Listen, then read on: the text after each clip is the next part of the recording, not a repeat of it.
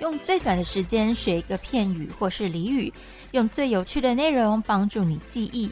每天五分钟，英语可不可？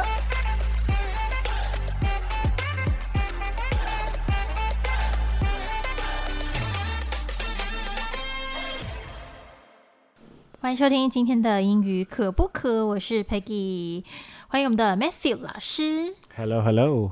Hello, hello.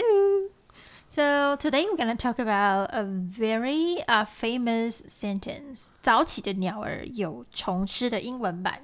So the early bird gets the worm, which I like this phrase, right? I think you you just said there's a Chinese version that's very similar, right? So it's Encourage people to try stuff or get up early. well, yeah, it means like if you are the first person to do something, there's a lot of advantages to it, right? Like if you're the first to do it, you get the worm.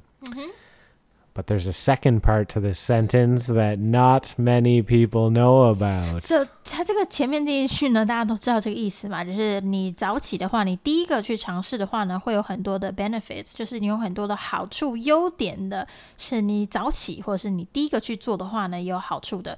可是呢，这句英文的 呃谚语呢，它居然有第二部分，我相信这个大部分的人都不知道。So what is the second sentence, second part? Okay, so it's the early bird gets the worm, but the second mouse gets the cheese. 什么？所以说前面是说早起的鸟儿有虫吃，但是呢，第二只老鼠呢才会得到 cheese。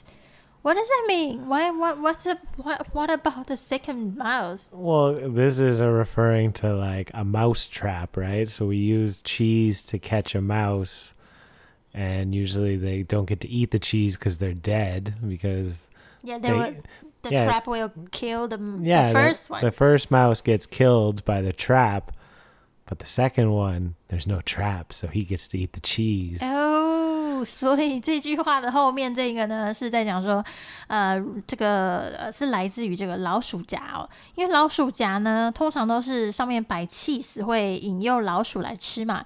但是第一只去吃那个气死的老鼠，就会死翘翘了。所以呢，是第二只老鼠过来的老鼠呢，才会真正的吃到 cheese。 So what it means basically is that it's not always best to be first, right?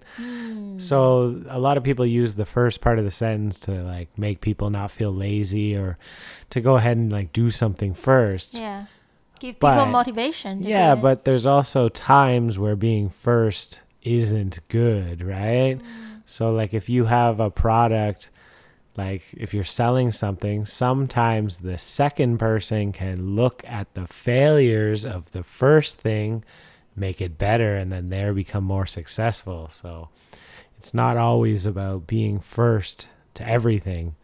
It's about being like quality. Smart. Yeah. 好，所以这个第二句真的蛮有意思的、第二句的意思呢，就是说，呃，第二当第二只老鼠呢学会观察第一只老鼠发生了什么事情呢，呃，才会有比较多的好处的。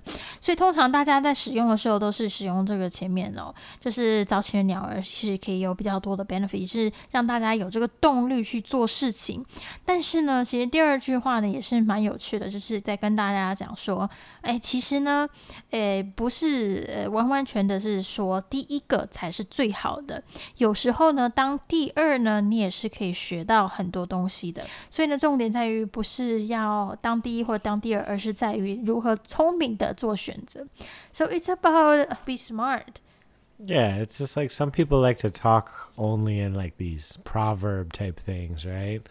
So you've all met like, oh, like if you're just talking to a student who doesn't like to do things early or whatever, like, oh, the early bird gets the worm.